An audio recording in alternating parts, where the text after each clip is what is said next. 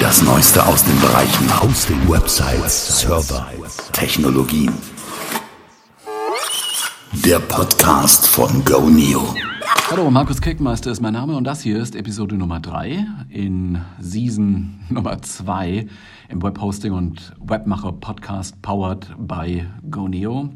Diese Episode hier entsteht gerade in so einer Art Ausnahmesituation. Alle reden vom Coronavirus, von Covid-19, von ja, einer Epidemie und Pandemie, äh, der wir nun begegnen. Das öffentliche Leben ist in vielen Bereichen schon hm, relativ eingeschränkt, international sowieso.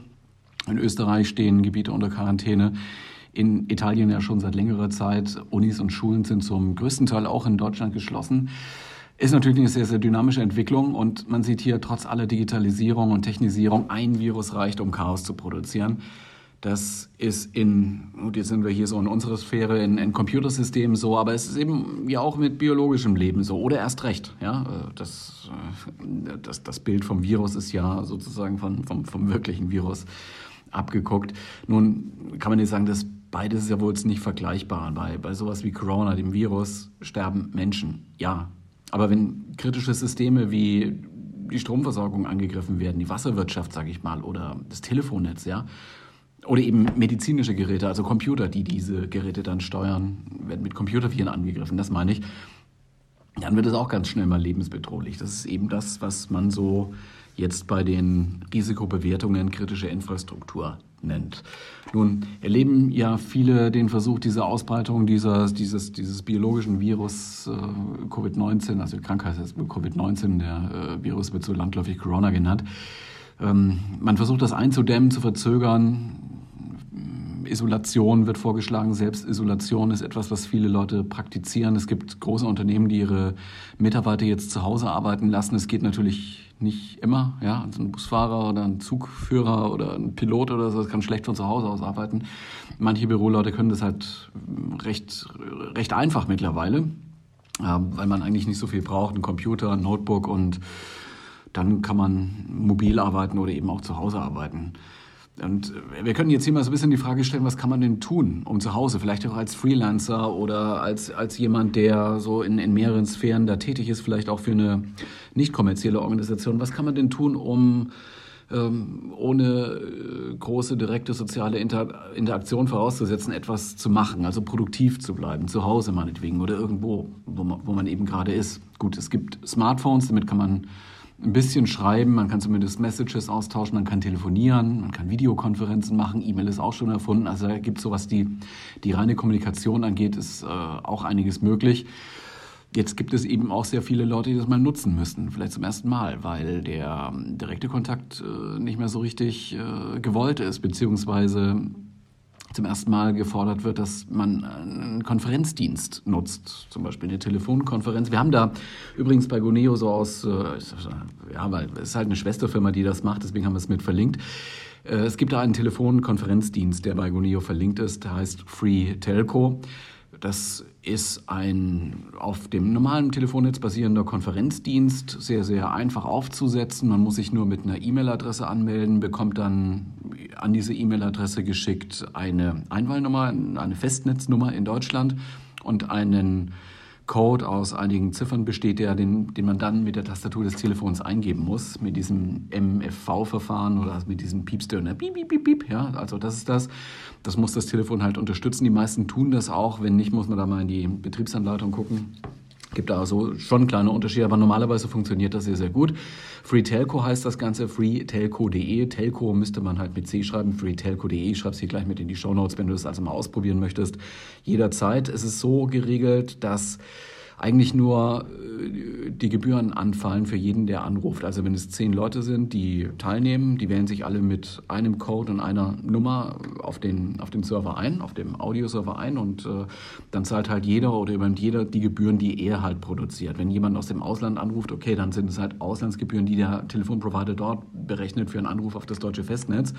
In Deutschland ist es ja so, dass äh, normalerweise, wenn man so einen Handyvertrag hat oder auch einen äh, normales, normalen Telefonvertrag hat, dass dann Anrufe auf das deutsche Festnetz entweder sehr günstig sind, Minuten inklusive sind oder es sowieso eine Flatrate ist und dann äh, würden da keine extra Gebühren anfallen. Also so ist es halt mit äh, Free Telco gemacht. Es gibt da keine Äh, ja, große Zentrale gibt jetzt auch nicht die Funktion, dass der eine groß Moderator ist und freischaltet und abschaltet oder stumm schaltet oder sowas, das nicht, sondern es sind alle gleichberechtigt. Dafür ist es auch nach oben offen. Also es können, ich sag mal, beliebig viele äh, da teilnehmen. Natürlich gibt es irgendwo eine technische Grenze, aber die ist so weit weg, dass man wirklich von beliebig sagen äh, sprechen kann.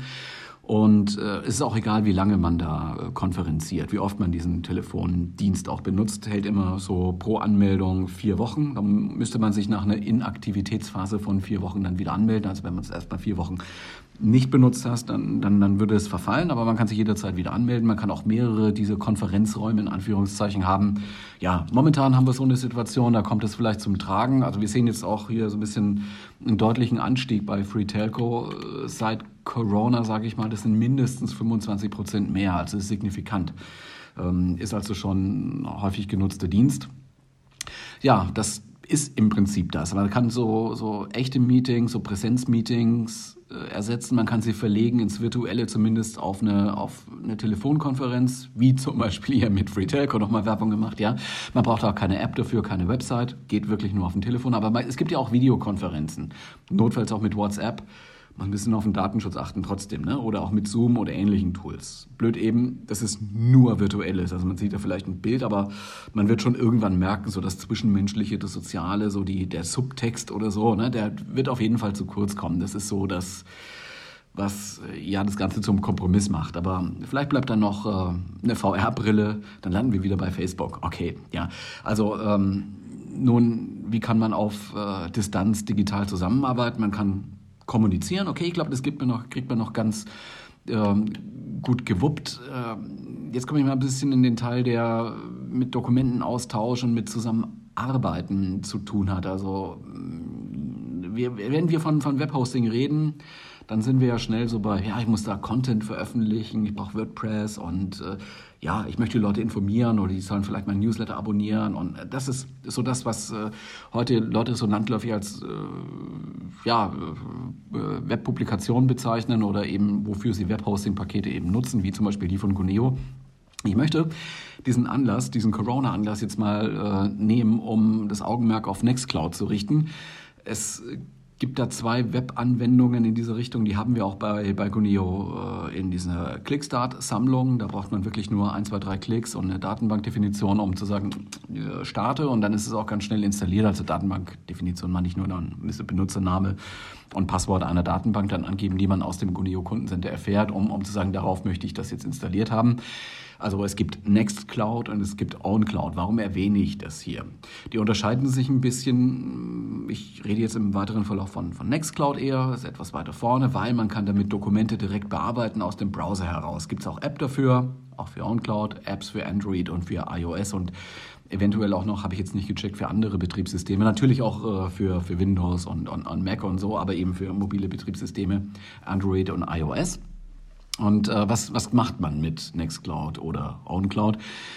Man kann sich das ein bisschen vorstellen wie, jetzt mal ein kommerzielles Beispiel zu nennen, Dropbox, das ist das sehr bekannt in dem Bereich, oder OneDrive oder Google Drive. Ja, das ist jetzt nicht äh, Open Source, das ist proprietär, das ist nicht jedermanns Sache. Also äh, mit Nextcloud und OwnCloud ist man in der Lage, Open Source äh, Anwendungen zu benutzen, die auf dem eigenen Server oder auf dem eigenen Webhosting-Account zu installieren und damit ist dann auch die Speichergröße mehr oder weniger bestimmt, eben durch die Größe des Hosting-Pakets. Das können mehrere Gigabytes an, an Speicher sein. Ne? Und man braucht halt PHP und man braucht idealerweise auch eine Datenbank, wobei das auch ohne funktionieren würde, dann, äh, dank äh, SQLite. Aber mit, mit einer MySQL-Datenbank ist das dann schon etwas performanter. Also was kann man tun? Man kann Dokumente hochladen, eben über die Web-Oberfläche, über den Browser. Man kann sie herunterladen, wenn man sie wieder braucht, auch, auch auf einem mobilen Gerät anzeigen lassen. Man kann, und das ist das Schöne daran, Dokumente auch äh, gemeinsam bearbeiten. Man kann sie freigeben, man kann sie teilen, das heißt anderen zum Download bereitstellen, einer großen Gruppe, einer kleinen Gruppe. Man kann also auch Gruppen bilden. Man kann Zugriffsrechte festlegen auf Userbasis, kann auch sagen, äh, der Download ist mit einem Passwort geschützt und soll nur so und so lange gelten. All das bieten diese Systeme mittlerweile eben auch. Ähm, man kann damit auch kommunizieren, man kann kommentieren bestimmte Datei kommentieren, man sieht da einen Bearbeitungsverlauf, man kann auch einen Chat-Client einbinden, obwohl das etwas komplexer ist. Das ist nicht in der Grundinstallation mit drin, weil man einen eigenen Chat-Service dafür braucht. Also das nehme ich jetzt mal ein bisschen raus, aber es ist auf jeden Fall möglich. Viele größere Unternehmen haben solche Plattformen schon irgendwie selber für sich aufgesetzt. Es gibt natürlich auch äh, viele Lösungen von anderen Anbietern, aber das ist dann meistens nicht Open Source, sondern in irgendeiner Weise muss man dann dafür bezahlen. Dann das, das machen Organisationen und äh, Unternehmen dann auch ab einer gewissen Größe. Man hat sozusagen dann Remote-Zugriff auf einen Datenbestand.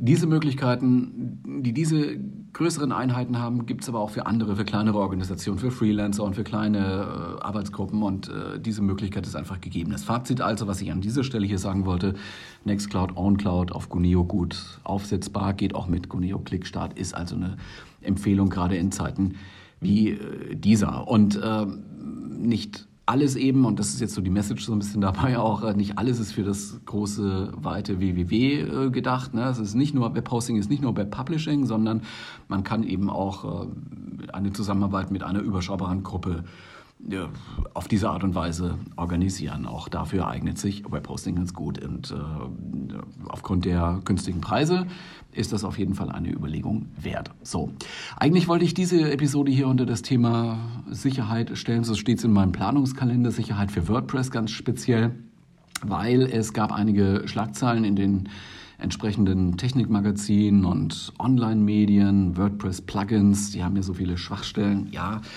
es gibt seit einiger Zeit einen Blogartikel bei Goneo im Blog dazu, verlinke ich auch gleich mal. Ähm, was war der Anlass? Es gab so Angriffsszenarien, die geschildert worden sind von einigen Herstellern von Security-Plugins, von Sicherheitsfirmen. Das äh, waren so Plugins, die da hießen Async JavaScript oder Modern Events Calendar Lite oder 10 Web Map Builder for Google Maps oder Flexible Checkout Fields für WooCommerce. Gut, das werden jetzt so äh, Zusatz-Plugins sein, die jetzt nicht die, die große Masse ähm, installiert hat. Ne? WooCommerce oder Modern Events Calendar Lite gibt es ja viele andere Kalenderanwendungen, aber auf der großen Skala, auf der weltweiten Skala ist es schon eine immense Verbreitung. Generell ist es halt schon so, dass WordPress aufgrund der immensen Verbreitung insgesamt 35 Prozent aller Websites laufen unter WordPress. Oft unter Beschuss ist, das hatten wir hier an dieser Stelle schon oft mal thematisiert.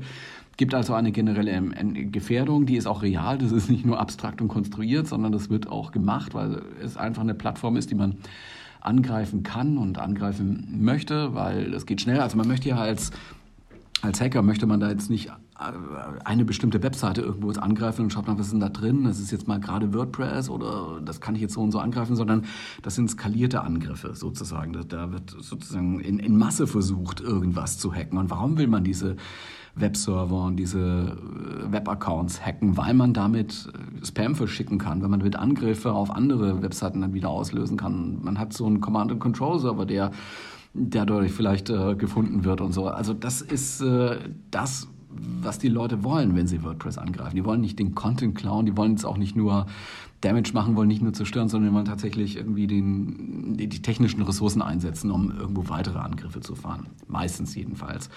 Und da ist natürlich dann so ein, so ein, ja, so, so ein, ein weit verbreitetes System wie WordPress dann lohnender als ein gering verbreitetes äh, System wie Joomla, Drupal, Typo 3.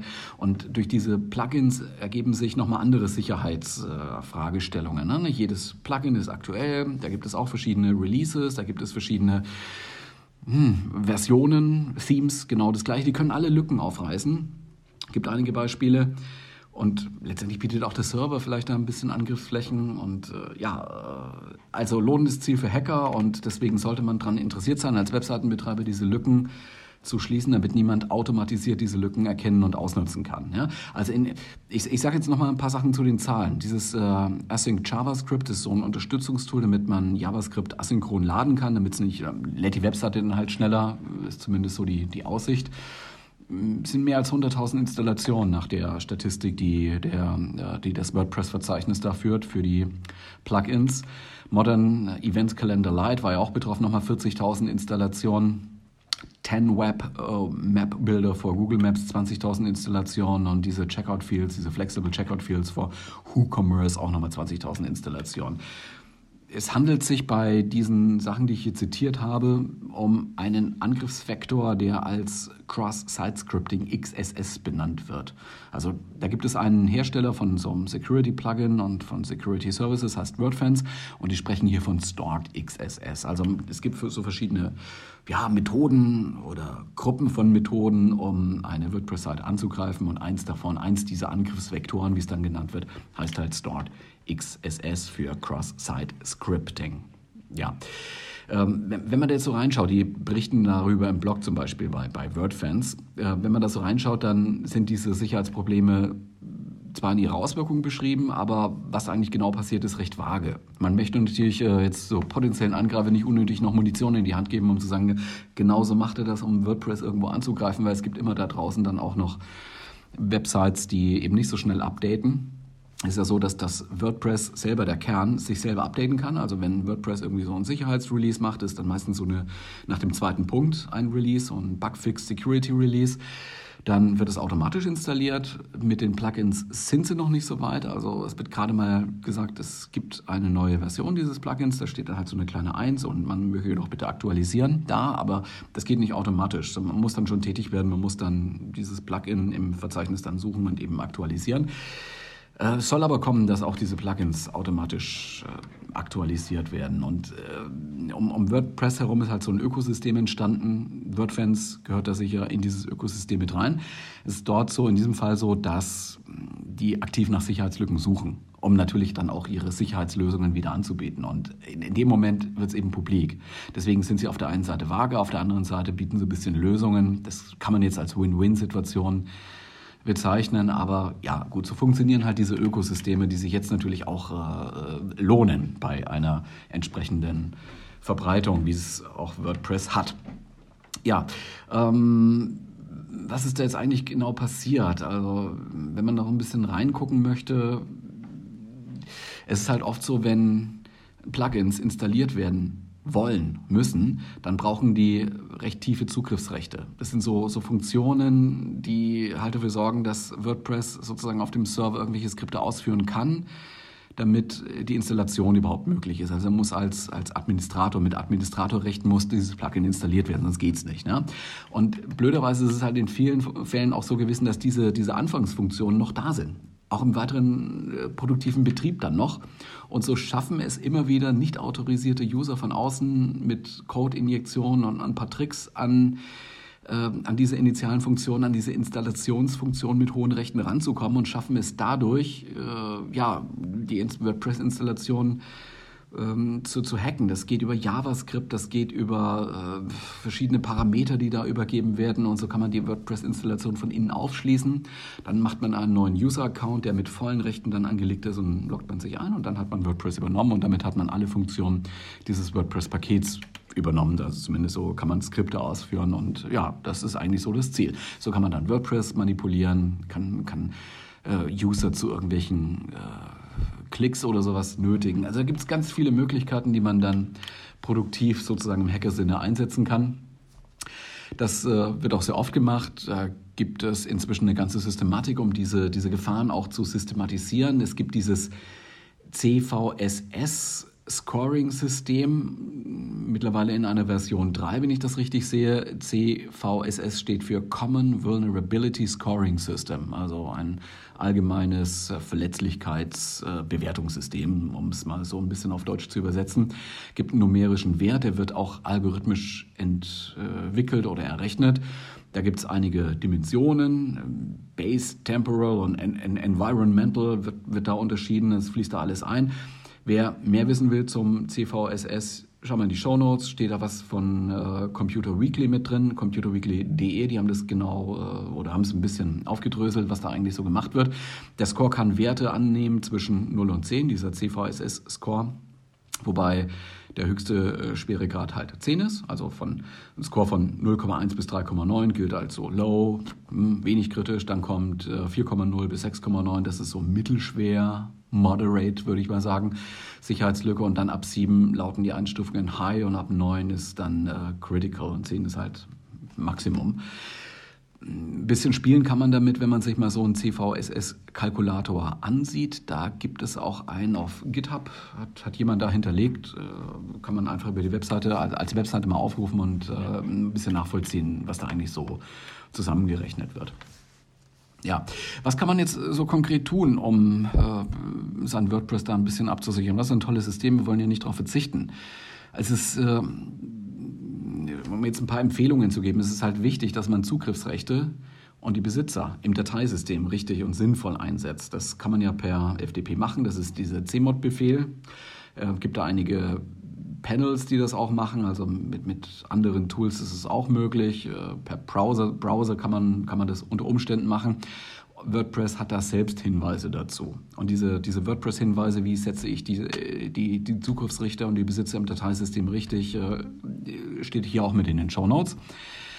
Das ist eine Empfehlung. Die andere Empfehlung ist halt immer wirklich, das ist so die generelle Empfehlung, immer die aktuelle Version einsetzen. Alle Updates auch sollten die aktuellste Version haben und ähm, nicht nur auf die Kernbestandteile von WordPress achten. Es muss eben auch für Themes und für Plugins gelten, immer nur die aktuellste Version, die verfügbar ist. Und wenn ein Plugin nicht mehr weiterentwickelt wird oder ein Theme nicht mehr weiterentwickelt wird, nicht mehr einsetzen nach einer gewissen Zeit. Jetzt ist natürlich die Frage, was ist eine gewisse Zeit? Wenn kein Update gekommen ist seit sechs Monaten, ist das eine gewisse Zeit? Ich würde sagen, ja, ja oder, oder ein Jahr. Dann äh, tut sich da auch nichts mehr. Man sollte da durchaus mal nachforschen, ist da noch jemand, baut da jemand noch dran, kümmert sich da jemand um Bugs, um, um neue Features und so. Wenn nicht, dann lieber rausnehmen. Auch wenn es technisch noch funktioniert oder wenn man irgendwie sich darauf verlässt und äh, Funktionen damit realisiert hat. Auf lange Sicht hat es dann doch keinen Wert mehr auch keine veralteten PHP-Versionen verwenden. Ja, jetzt haben wir die Situation bei Guneo, sind wir seit einiger Zeit schon auf PHP 7. Jetzt ist auch schon die Version 7.1 draußen aus dem Support-Bereich. Also bei 7.2 geht es momentan los und die Geschichte wird weitergehen. Das Schöne ist daran, dass es äh, eine mittlerweile ganz gut funktionierende und verlässliche Roadmap gibt bei PHP. Früher ist es halt, ja, es ist fertig, wird vielleicht fertig zum, so und so war alles ein bisschen offen. Jetzt ist es doch ganz gut organisiert. Die halten sich ja die Roadmap. Wenn äh, neue Version, sage ich mal, August 2020 kommen soll, dann kommt die auch. Ja? Das sollte man durchaus auch ein bisschen beobachten. Wir gehen da immer wieder auch drauf ein. Und äh, bei Goneo ist es so, was die, die Update-Politik angeht, wir wollen keine äh, veralteten Versionen anbieten. Das wird unterschiedlich gehandhabt im Markt, aber es hat keinen Sinn, irgendwas noch unter 5 anzubieten, auch wenn die Applikation das verlangt. Aber irgendwie muss man eine Abwägung treffen, ist es noch verantwortbar oder eben nicht mehr. Und äh, wenn die Serverinstallation PHP 5.3 oder sowas noch da ist, dann äh, provoziert man damit so fast schon Sicherheitsprobleme. Und das, das möchte eigentlich niemand. Das, das ist nicht gut. Und deswegen gibt es keine veralteten PHP-Versionen bei Guneo. Also es, eine Zeit lang immer noch, ja, auch wenn der Support jetzt schon ausgelaufen ist, ein paar, über ein paar Monate, Wochen oder so kann man reden, aber eben nicht über Jahre. Deswegen äh, ist das halt so gemacht. Also immer neue PHP-Versionen verwenden, vielleicht auch immer die neueste. Es kommt natürlich jetzt ein bisschen darauf an, wie man Zeit hat und wie man die Gelegenheit hat, äh, wirklich immer die neueste Version zu verwenden. Das zwingt natürlich auch dazu, dass man die, die Webanwendung selber, die PHP-Skripte auf dem neuesten Stand hält, dass man keine Funktionen drin hat, die nicht mehr unterstützt werden. Ja, aber auch PHP entwickelt sich weiter, also die sind begrenzt rückwärtskompatibel, aber irgendwann warnen die auch mal, pass mal auf, diese neue Funktion oder diese alte Funktion wird demnächst aufgegeben. Sie wird noch funktionieren mit einer Warnung, bald wird sie aber nicht mehr funktionieren. Ja, ähm, ich habe vorhin von Word, WordFans schon gesprochen. Es gibt einige Hersteller, WordFans gehört dazu. Die bieten so Sicherheitsplugins an, verhindern so Brute Force Attacken und äh, schauen, ob irgendwelche äh, PHP-Skripte da drin sind im WordPress-Verzeichnis, die da eigentlich nicht hingehören, die da nicht bekannt sind. Die überwachen die Installation so ein bisschen. Gibt einen Gratisbereich, gibt einen Bezahlbereich.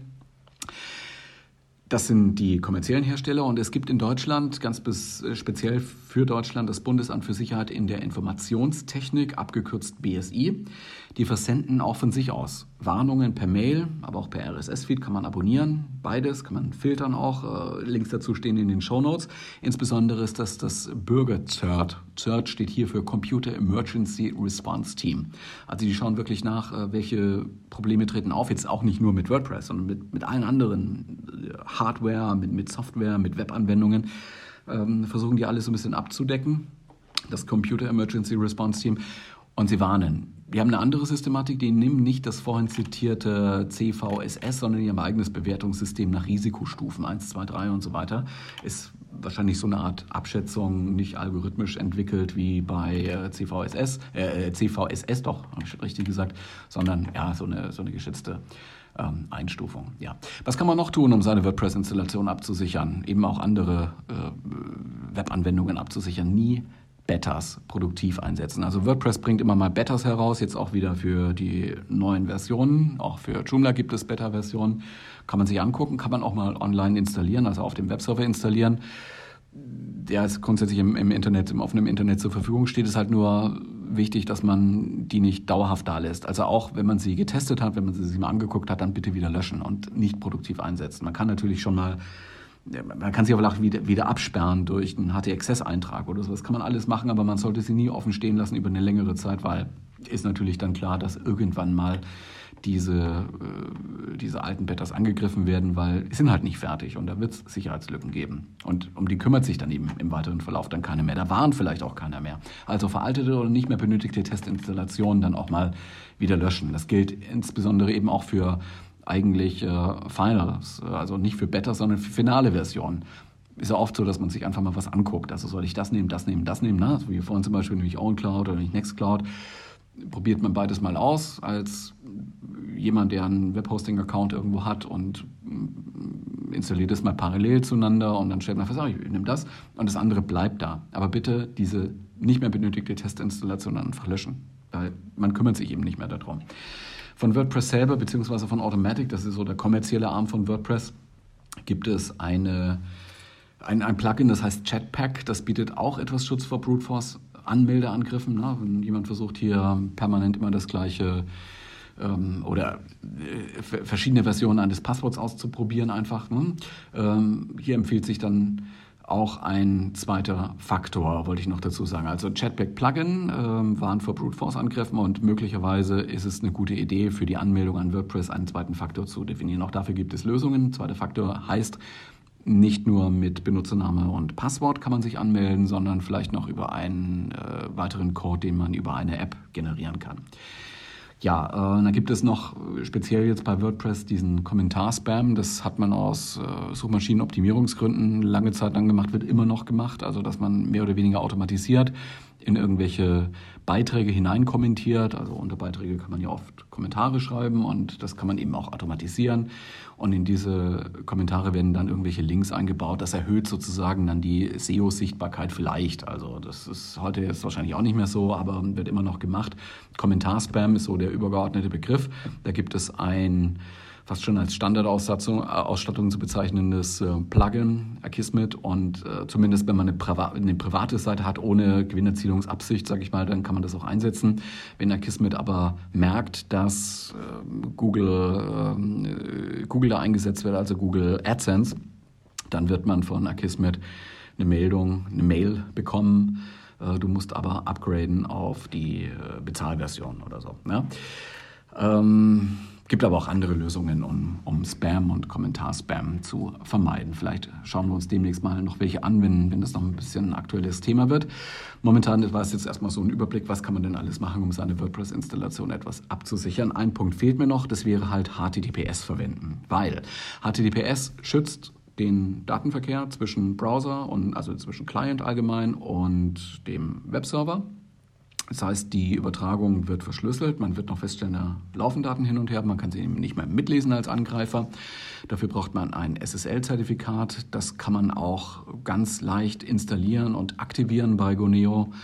Man braucht allerdings ein aktuelles Webhosting-Paket. Also es geht nicht mit den Homepage irgendwas Tarifen von einst, sondern es geht oder mit diesen äh, Business XL oder L oder M Tarifen oder so. Es geht nur mit Webhosting ähm, Profi, Webhosting Premium, äh, Webhosting Start, also in dieser Benennungsart kann man dann auch HTTPS verwenden. Das sind Zertifikate von Let's Encrypt, die ja auch für, für andere Webseiten verfügbar sind. Also es ist ein großer Anbieter, der von mehreren und von großen Organisationen gehalten wird. Äh, kostet auch nichts weiter, wenn man, wenn man das benutzt. Also äh, empfiehlt sich auf jeden Fall, das einzuschalten. einzuschalten. Für jede Domain ist es bei Guneo verfügbar.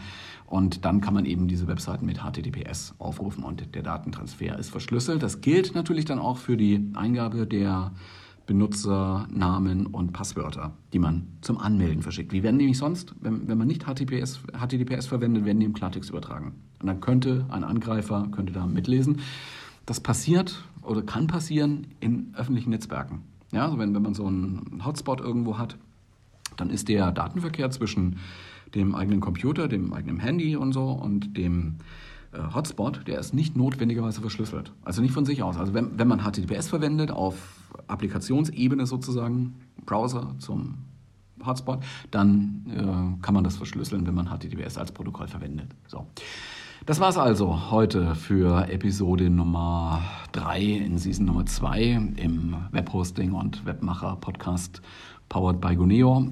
Bleibt mir nur übrig zu sagen, alle beste Wünsche, schön gesund bleiben, schön Hände waschen und ja, die Coronavirus-Attacke überleben. Bis zum nächsten Mal dann. Tschüss.